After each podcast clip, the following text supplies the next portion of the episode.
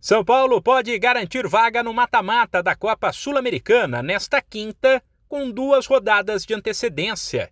Único time com 100% de aproveitamento ao lado do Ceará, o tricolor precisa vencer o Everton do Chile fora 7h15 da noite, no horário de Brasília.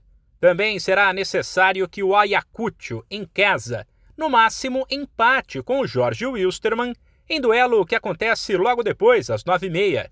A rodada é vista como estratégica para o tricolor, que, caso garanta a vaga, poderá poupar atletas nos próximos jogos e dar mais atenção ao brasileiro e à Copa do Brasil.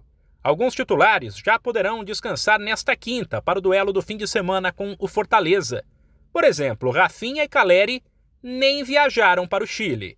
Outro brasileiro que entra em campo pela Sul-Americana é o Santos. E no embolado grupo C, pode acontecer de tudo. Por exemplo, se o Peixe vencer a Universidade Quito fora de casa às nove e meia e no mesmo horário o Banfield vencer ou empatar com o União La Calera, o Alvinegro pula do terceiro lugar para a liderança. Mas se o Santos for derrotado, pode terminar a rodada na lanterna. A competição não é a prioridade do Peixe, que também vai poupar atletas. Nomes como João Paulo, Madison, Maicon, Rodrigo Fernandes, Johan Júlio, Ricardo Goulart e Léo Batistão ficaram na baixada. O outro paulista que disputa um jogo internacional nesta quinta é o Red Bull Bragantino, mas aí o foco é a Libertadores da América.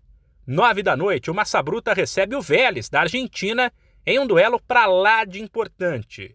Se vencer, o Bragantino se aproxima do Estudiantes, líder da chave, e fica perto da classificação. Porém, uma derrota pode mandar a equipe para a lanterna. A quinta-feira ainda terá pela Libertadores Fortaleza e River Plate, partida histórica no Castelão, sete da noite. E o tricolor, que perdeu dois dos três jogos já disputados, precisará fazer mais, uma vez que um novo tropeço o deixará numa situação bem complicada na tabela. Por fim, a participação dos brasileiros nos torneios continentais nesta quinta também terá Guairenha e Inter às 7h15 pela Sul-Americana, duelo que vale a liderança do grupo. De São Paulo, Humberto Ferretti.